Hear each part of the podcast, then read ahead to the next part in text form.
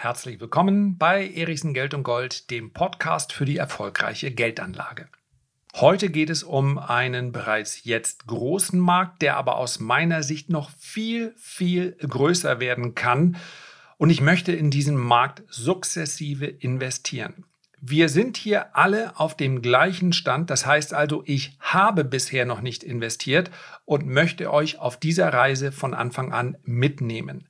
Zu Beginn der heutigen Podcast-Folge berichte ich aber erst einmal von einem Schwank, von einem Erlebnis aus meiner Jugend, über welches ich noch nie gesprochen habe, auch nicht im Freundeskreis. Ich weiß aber und ich akzeptiere natürlich, dass der ein oder andere von euch kein großes Interesse daran hat, solche persönlichen Anekdoten zu hören. Das ist, wie gesagt, vollkommen in Ordnung und deswegen sage ich euch, ab etwa Minute 10 geht es dann los mit dem Multimilliardenmarkt. Vorher geht es um eher Persönliches und Privates. Und ja, wer Lust hat, hört sich das an. Alle anderen springen etwas nach vorne. In Ermangelung der Möglichkeit, dass wir uns nun alle face-to-face, also direkt draußen in der Realität kennenlernen. Ich hoffe, es wird zumindest in einem etwas größeren Ausmaß bald wieder möglich sein. Möchte ich hin und wieder auch zukünftig mal eine persönliche Geschichte von mir erzählen, ja, ein Schwank aus meiner Jugend. Denn irgendwo spüre ich natürlich auch eine Verantwortung. Ich bekomme viele positive Zuschriften von euch und auch wenn das Ganze hier ja ein Podcast ist, der mehr oder weniger ein Spaßprojekt darstellt, das ist ja keine Dienstleistung und insofern kann ja am Ende des Tages keiner zu mir kommen und sagen, Eristen, jetzt habe ich in Aktien investiert. Das war ja vollkommen verkehrt. Ich hätte lieber mein Geld unter das Kopfkissen packen sollen. Ja, wer weiß, irgendwann werden wir mal die große Phase der Deflation haben, hoffentlich nicht allzu lang, und dann ist Bargeld tatsächlich eine gute Anlage. War in den letzten Jahren allerdings sehr selten der Fall und ich ahne, es wird auch in Zukunft nicht die beste Anlage sein. Aber ihr versteht, worauf ich hinaus will. Ja, mich ein bisschen kennenzulernen, macht natürlich für euch es dann auch einfacher zu sagen, ja, was der Typ da erzählt, damit kann ich was anfangen. Oder nee, wenn er schon sowas in seinem privaten Umfeld macht, wenn er schon solche Stories aus seiner Jugend hat, nee, dann hört mir auf damit. Ja, das kann natürlich auch passieren. Die heutige Geschichte, die ich mit euch teilen möchte, ist eine aus meiner Jugend. Und ich muss an dieser Stelle mal sagen, sehr häufig neigen Erwachsene dazu zu sagen, naja, was früher passiert ist und da war ich halt ein Kind oder da war ich ein Jugendlicher, da wusste ich es nicht besser. Ich glaube, dass sämtliche Erlebnisse, die wir als Kinder haben oder als Jugendliche, als junge Erwachsene, noch viel prägender sind als das, was wir dann später im Erwachsenenalter erleben weil man in diesem Alter viel weniger relativiert. Wer erinnert sich nicht an die erste große Liebe? Wenn sie denn gut ausgegangen ist, umso besser, dann hat man also sehr, sehr positive Emotionen gehabt, aber es kann auch zu tiefem, echtem Schmerz führen. Ein Schmerz, den man vielleicht im Erwachsenenalter so gar nicht mehr erlebt, weil man eben weiß, es gibt eine Regel, die stimmt immer. Zeit heilt die Wunden. Das weiß man beim ersten Mal aber noch nicht und man kann sich wahrscheinlich den Mund fusselig reden, wenn man das heute einem jungen Menschen erzählen würde. Und vielleicht soll man das auch gar nicht. Man soll die Dinge ja beim ersten Mal so unmittelbar erfahren und das sind ja, das sind ja im Nachhinein auch schöne Erlebnisse. Was ich aber damit sagen will, will, alles, was ich heute erlebe, kommt mir natürlich vor wie, wie etwas, was ich, ähm, was ich schon mal erlebt habe. Und insofern habe ich dann auch so eine gewisse Erwartungshaltung, wie sich Dinge weiterentwickeln. Und das ist das Schöne im jugendlichen Alter. Ganz vieles ist neu. Und deswegen ist mir ein Erlebnis absolut im Kopf geblieben. Und wenn ich sagen sollte, die vielleicht verrückteste Kombination aus dem besten und schwersten Moment zugleich, dann war das damals mit 15 Jahren auf dem Tennisplatz. Dazu muss man wissen, dass ich zwar lange Tennis gespielt habe und sehr intensiv und sehr ehrgeizig. Ich würde sagen, mein Ehrgeiz war wahrscheinlich eher mein Talent. Also äh, der Gedanke heute von vielen Eltern oder auch von Erwachsenen teilweise, wenn die Frage kommt, wann hast du denn angefangen, schminkt es euch ab. Ja, damit man mit irgendeinem Profisport Geld verdient, spielt es praktisch keine Rolle, wann man damit anfängt. Man muss sehr früh anfangen, man muss wahnsinnig viel Talent haben und hier spreche ich von den 0,01 Prozent. Und dazu muss man dann auch noch Ehrgeiz haben und, und, und. Wenn das alles zusammenkommt, ja, dann gehört man zu den 30, 50, vielleicht 100 Leuten, die man dann später im Fernsehen sieht. Das gilt für jeden Profisport. Sport müsste man allen Eltern in der Grundschule einmal sagen. Nichts Schlimmeres gibt es als Sporteltern, die denken, mein Kind hat das Potenzial. So, anderes Thema. Mein Talent war durchschnittlich. Mein Ehrgeiz war aber relativ groß. Und ich saß also, ich habe mit Tennis erst angefangen, da war ich ja, zwölf Jahre alt, also relativ spät. Habe dann sehr, sehr viel gespielt und er wird vermutlich die Folge nicht hören oder diesen Podcast. Björn Fuhrmann vom Tennisclub Mürwik. Ich glaube, zweite oder dritte Runde der Stadtmeisterschaften oder Bezirksmeisterschaften. Und ich hatte den Eindruck, das war für mich, das Match dauerte drei Stunden und ich habe so gedampft, so geschwitzt und ich kann sagen, es gibt kaum ein Match. Wie gesagt, 14, 15 Jahre von außen wird man gedacht haben, naja, sind halt zwei junge Kerle, die da Tennis spielen. Und man muss dazu sagen, in dem Alter kommt erst langsam die Kraft. Die Ballwechsel sind oft sehr, sehr lang, weil man noch nicht die Fähigkeit hat, gerade auf, äh, auf Sand, dann so einen Ball wegzuspielen. Sehr lange Ballwechsel. Ich habe wahnsinnig viel gekämpft und er hatte den ersten Satz gewonnen, ich hatte den zweiten Satz gewonnen. Und dann habe ich etwas gemacht, was ich nie wieder später, ich bin nie wieder auf die Idee gekommen, bis heute, und zwar höhere Mächte um Beistand zu bitten.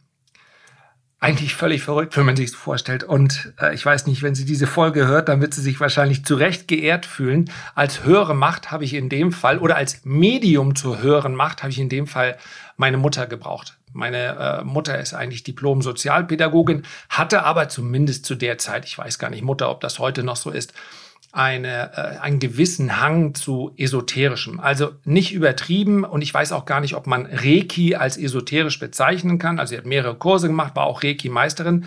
Und ich sag's euch, nach zwei Sätzen völlig abgekämpft. Ich konnte überhaupt nicht mehr, aber in meinem Leben existierte einzig und allein dieses Match und der Wille, dieses Match zu gewinnen.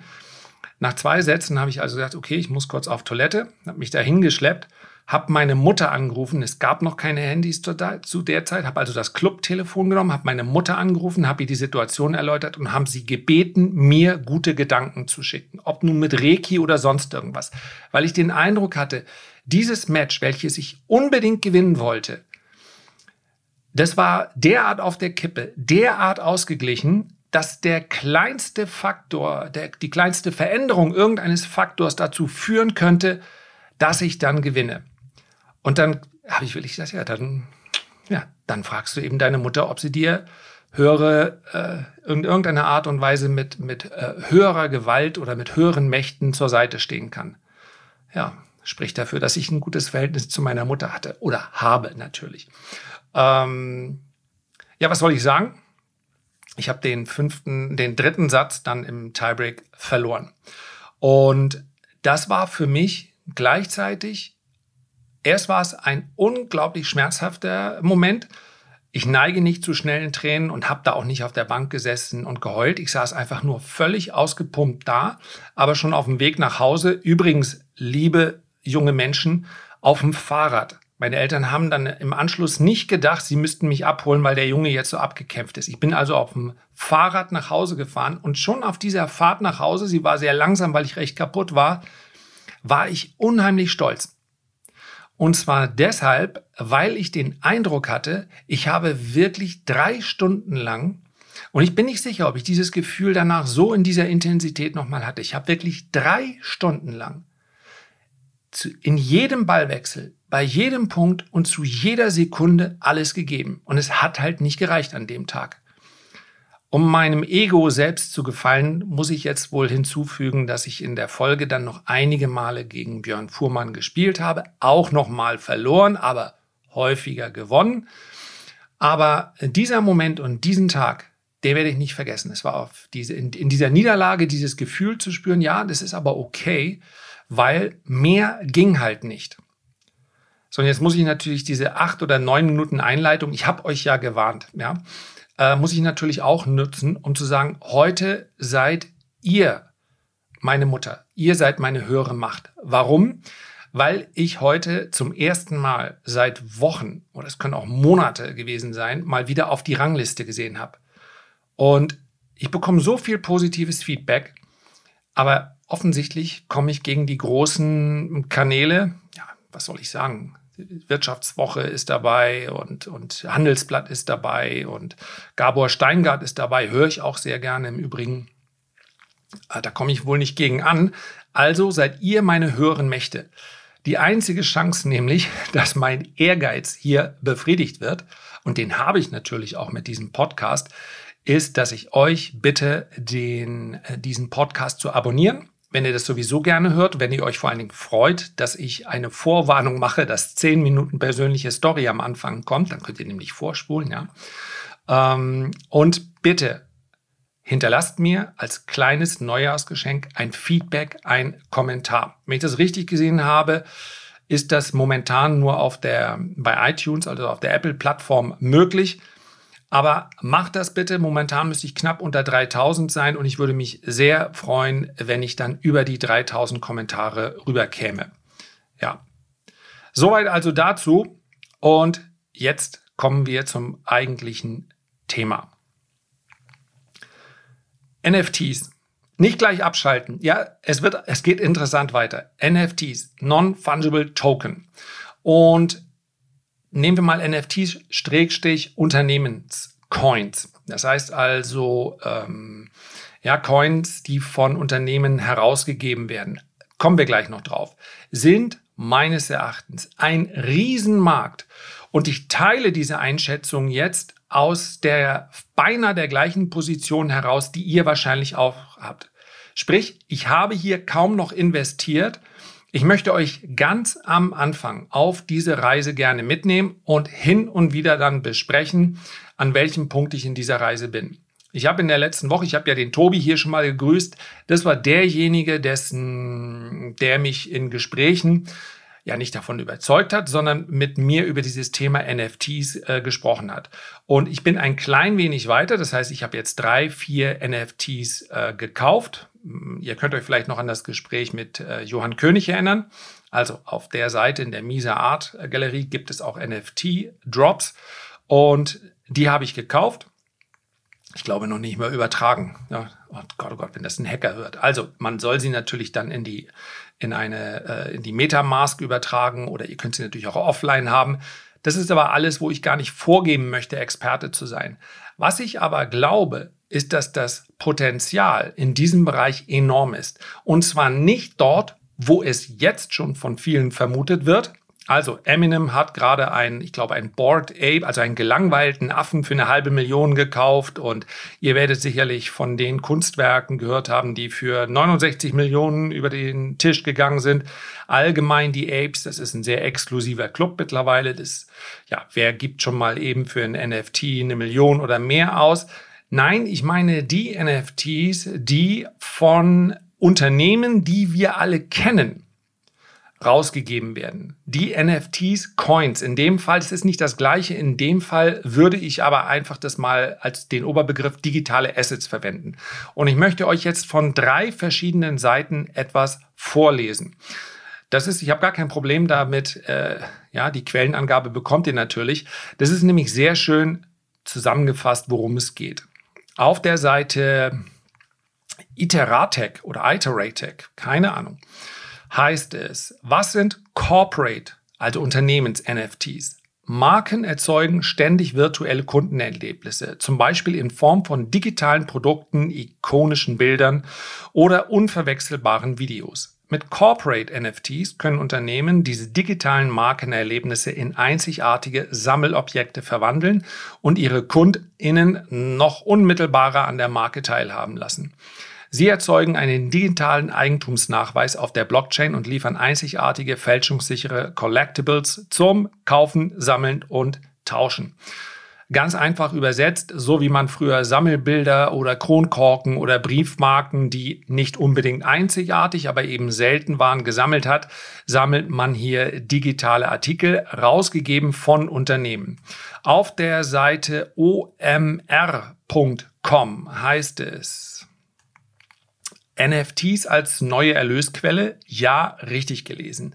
Denn mit Kryptomarketing können Unternehmen nicht nur Brand Awareness, also Aufmerksamkeit für die Marke generieren, sondern auch neue Erlösströme. Das Modehaus Dolce Gabbana zum Beispiel hat mit dem Drop einer NFT-Kollektion, bestehend aus insgesamt neun virtuellen Kleidungsstücken, rund 5,6 Millionen Euro eingenommen. Oder nehmt den Playboy. Das US-Männermagazin hat eine Kollektion süßer Häschen als NFT-Kunst herausgegeben, die aktuell einen Gesamtwert von rund 1700 Ethereum, also etwa 6,5 Millionen Euro. Bei dem bei all dem Chaos, der Fülle an Möglichkeiten und auch den vielen Betrügern, die im Crypto-Space lauern, dürfte es allerdings vielen Unternehmerinnen noch immer schwerfallen, einen ersten Schritt in Richtung NFTs zu wagen. Denn ein richtiger How-to-NFT oder ein richtiges How-to-NFT-Marketing-Playbook, also wie macht man das Ganze, gibt es derzeit noch nicht. Umso sinnvoller ist es dementsprechend, sich Beispiele von Unternehmen anzuschauen, die den ersten Schritt in Richtung NFTs gewagt und sie für ihre Marketingzwecke eingesetzt haben. Ein Beispiel, ganz interessant fand ich, ja, die meisten kennen Budweiser das amerikanische Bier. Das Lagerbier stammt von dem in den USA ansässigen Braukonzern Anhäuser Busch. Übrigens war das eine lange Zeit lang eine ganz interessante Aktie, kommt aber derzeit nicht so recht vom Fleck. Anderes Thema. Mit rund 1,5 Milliarden Dollar jährlichen Marketingausgaben ist es eine der meistbeworbenen Getränkemarken der USA. Kein Wunder, dass Budweiser auch im NFT-Game Early Bird ist. Vergangene Woche launchte der Getränkehersteller eine Kollektion aus rund 1900 NFTs auf der Handelsplattform OpenSea. Und so weiter und so fort. Und dann noch ein letzter Beitrag vom Kapital. Bored Apes Gelangweilte Affen sind ein Statussymbol, nicht für Zoobetreiber, sondern für Social-Media-affine Nutzerinnen, die damit ihre Profile schmücken. Die Affen sind Unikate, rein virtuell und kosten sechs- oder siebenstellige Dollarsummen. Ihr Geheimnis, sie sind sogenannte NFTs, kurz für Non-Fungible Token. Was NFTs so besonders macht, verrät bereits ihr Name. Die Affen sind nicht austauschbar, sondern so eindeutig zuordnenbar wie ein Fingerabdruck. Aufgrund der Technologie hinter den NFTs, der Blockchain, ist immer klar nachzuvollziehen, wem der jeweilige Board Ape gehört. In der Blockchain sind die Inhaberschaften eindeutig gespeichert und sämtliche Verkaufsprozesse transparent. Doch wer denkt, dass NFTs bloß eine Technologie der Statussymbole und Board Apes sowie CryptoPunks einzig die Prestigeobjekte einer digitalen Elite sind, der täuscht sich. Denn was mit NFT einhergeht, ist nichts weniger als eine digitale Revolution. So, letzter Absatz. Gegenwärtig dominieren bei NFTs vor allem zwei Nutzungsszenarien. Einerseits eben der Kauf und Verkauf von digitalen Produkten wie digitalen Affen und Punks, aber auch virtuellen Gucci oder Hugo Boss Produkten. Andererseits lässt sich die Technologie auch einsetzen, um digitale Communities aufzubauen, da sich exklusive Mitgliedschaften bzw. Zugänge an die NFTs koppeln lassen. Auf diesen Community-Gedanken setzt entweder der bekannte, setzt etwa der bekannte Unternehmer Gary, wie heißt der? Vaynerchuk. Der heißt anders, hundertprozentig, sorry. Der an seine NFT-Kollektion wie Friends beispielsweise den Zugang zu Konferenzen bindet. So. Keine Sorge, oder wieso Sorge? So groß müsste sie ja nicht sein, ist ja schließlich alles äh, freiwillig. Aber momentan äh, plane ich noch keinen Erichsen Coin oder Erichsen NFT, wobei es vielleicht mal ganz interessant wäre. Ja, vielleicht hätten ja einige Lust, sich mit mir offline zu treffen und in sozusagen ein, ein Club über den Club oder ein Club über der Community einzutreten. Aber das muss ich mir einfach mal durch den Kopf gehen lassen und freue mich natürlich auch jederzeit auf Feedback. Was aber für mich an dieser Stelle steht, der Trend ist nicht neu. Ich glaube aber, dass es ein Trend ist, der noch ganz am Anfang steht. Wenn wir uns an das Internet bzw. die Anfänge des Internet zurückerinnern, da hatte man auch relativ schnell den Eindruck, dass jetzt eigentlich alles durchdrungen ist. Dabei hatten wir aus heutiger Sicht noch überhaupt keine Schritte unternommen. Das Internet war ein bisschen weiter als BTX, unglaublich langsam und man hat den Eindruck, okay, was kommt als nächstes? Tatsächlich ist dieser Trend noch so jung, einfach deshalb, wenn man, oder man könnte es daran erkennen, wenn ihr jetzt durch eine Fußgängerzone geht und Es wird sicherlich dann damit zu tun haben, wen ihr fragt. Je jünger, desto wahrscheinlicher, dass er oder sie etwas mit NFTs zu tun gehabt hat, vielleicht auch schon was gekauft hat. Ich bin mir aber sicher, wenn wir den Querschnitt der Gesellschaft nehmen, dann haben die allermeisten damit noch gar nichts am Hut. Und das ist auch nachvollziehbar, denn so ganz einfach ist es auch nicht, muss man fairerweise sagen. Man kauft nämlich in der Regel diese NFTs bei OpenSea dann mit Ethereum oder Bitcoin. Man muss sich also erstmal, nein, Ethereum, Entschuldigung, man muss sich also erstmal, nee, Bitcoin geht auch, sorry. Also man muss sich erstmal damit beschäftigt haben, bevor man dann überhaupt aktiv werden kann. Das schränkt den Benutzerkreis schon mal sehr ein. Wovon ich aber heute spreche und was für mich ein absoluter Mega-Milliarden, Milliarden-Trend ist, sind diese Corporate NFTs. Jetzt stellt euch einfach mal eine x-beliebige Luxusmarke vor. Und ich weiß, ganz viele, und das macht diese Community vielleicht auch aus, werden jetzt sagen, oh, naja, mein, ist das nicht ein bisschen übertrieben, dieser Gucci oder Rolex-Hype und dann diese Vintage-Handtasche, ist doch alles Quatsch. Ja, ich komme aus der norddeutschen Tiefebene und ich raufe mir auch manchmal die Haare und denke, Mensch, braucht es das eben? Aber bedenken wir bitte, es gibt halt auch sehr, sehr viele Menschen, für die ist das so wie für andere halt eine Briefmarke oder ein Kronkorken sammeln. Ja, es wahnsinnig viele Silicon Valleys, Millennials und vielleicht auch aus der Generation danach oder davor haben halt auch das Geld, um sich solche Spielereien zu erlauben. Und ganz viele wollen dort auch mitmischen, obwohl sie es vielleicht nicht sich erlauben können. Denn wenn es eine Branche gab, die unglaublich gut gelaufen ist, und zwar quer durch gute und schlechte Zeiten, dann ist es Luxus. Und jetzt stellt euch einfach mal, das Beispiel habe ich mir geklaut von äh, Scott Galloway, einen Chanel-Coin vor. Einen Chanel-Coin, der denjenigen, der diesen Coin besitzt, dazu berechtigt, sich vielleicht einmal in seinem La Leben von einem zertifizierten oder tatsächlich dort angestellten Chanel-Modeberater ganz konkret beraten zu lassen. In einer Zoom-Session oder whatever. Oder er wird zum Modeschauen nach Paris eingeladen. Und nochmal, ganz viele werden sagen, ja, ist mir doch egal, da verpasse ich ja auf jeden Fall äh, den Bundesligaspieltag. Ja, aber das ist eben ein Riesenmarkt. Oder ein Chanel-Coin, der dich dazu berechtigt, die neueste Kollektion als erster zu kaufen. Gehen wir mal äh, in den Bereich von Sneakern. Irgendwelche neuen Kollektionen, die Michael Jordan rausbringt. Das macht er auch noch als jemand, der nicht mehr auf dem Court unten steht. Also die, das Potenzial ist unfassbar groß. Und ich glaube, dass Knappheit immer ein Thema sein wird. Mal mehr, mal weniger. Dass aber die Mehrheit der Menschen auf diesem Planeten irgendwann sagt, ach, ob ich jetzt eine Rolex trage oder äh, irgendeine Uhr aus dem Kaugummiautomaten, das ist mir egal. Ja, vielleicht wird es eines Tages so kommen, so in so einer Star Trek ähm, Vision, wir sind alle gleich und materielle Dinge spielen keine Dinge mehr. Mein Gefühl sagt mir aber, es braucht dafür noch einige Generationen und wahrscheinlich werde ich das nicht mehr erleben. Ja, ich bleibe optimistisch, aber wahrscheinlich nicht. Also eine gewisse Form der Knappheit, die ist heute so interessant, wie sie es vor, vor 50 Jahren war und vermutlich auch in 50 Jahren noch sein wird.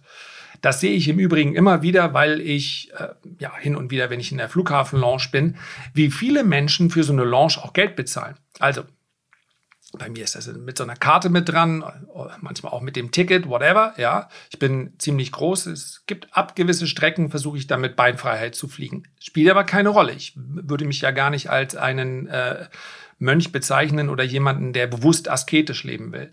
Ähm, bewusst schon, aber nicht asketisch. Und dann stelle ich aber fest, dass es wirklich Leute gibt, die dann hingehen und die bezahlen dann für so eine Lounge 40 oder 50 Euro. Der, der Gegenwert ist natürlich überhaupt nicht da. Und dennoch machen sie das. Warum? Weil sie den Eindruck haben, mit dem Eintritt in so eine Lounge sind sie in einem äh, Kreis, in dem sie vorher nicht waren obwohl ja untereinander kaum Austausch stattfindet. Also, ich glaube, ihr versteht den Gedanken. Ich glaube, dass das ein riesiger Markt ist, der jetzt gerade erst entsteht. Denn gerade die, ja, Nike ist schon drin, Adidas ist schon drin, aber da bewegt sich jetzt noch eine ganze Menge. Und ich habe es am Anfang schon gesagt, befinde mich im Prinzip an dem gleichen Punkt wie die meisten von euch auch. Vielleicht ist auch der ein oder andere dabei, der schon viel weiter vorgelaufen ist. Umso besser. Ja, wer vor ein oder anderthalb Jahren sich den ein oder anderen Board Ape reingelegt hätte, der hätte alles richtig gemacht. Mein Plan ist, dass ich in den nächsten Monaten sukzessive hier und da, dort, wo ich eben zum Zuge komme, teilnehme. Und hier muss man auch ganz klar sagen, hier kann ich keine qualitative Auswahl vornehmen. Es gibt ja hier keine Bilanz, die ich mir anschauen kann. Das ist einfach Bauchgefühl. Zum Beispiel, wenn die großen Luxusmarken etwas machen, dann werde ich in einem Rahmen versuchen, daran teilzunehmen, der, der angemessen ist. Und angemessen heißt in dem Fall am besten nur sorglos Geld investieren.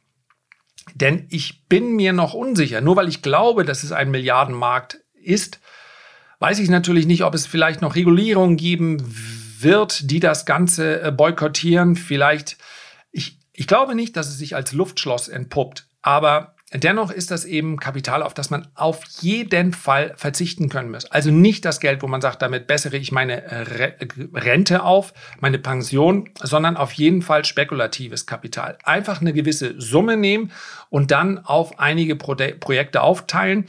Es soll ja auch Spaß machen. Das haben wir von Johann König im letzten Jahr gelernt, wenn ich mich beschäftige in irgendeiner Art und Weise mit Kunst. Und Kunst kann ja sehr vielfältig sein dann darf es auch Spaß machen. Also lasst euch am besten davon leiten, was euch gefällt und nicht so sehr davon, was ihr denkt, was möglicherweise den Menschen in ein oder zwei Jahren gefallen könnte. Denn am Ende des Tages haben wir halt unseren NFT und wenn er dann schon keinem anderen gefällt, das kann auch für Coins gelten, dann sollte er zumindest uns gefallen.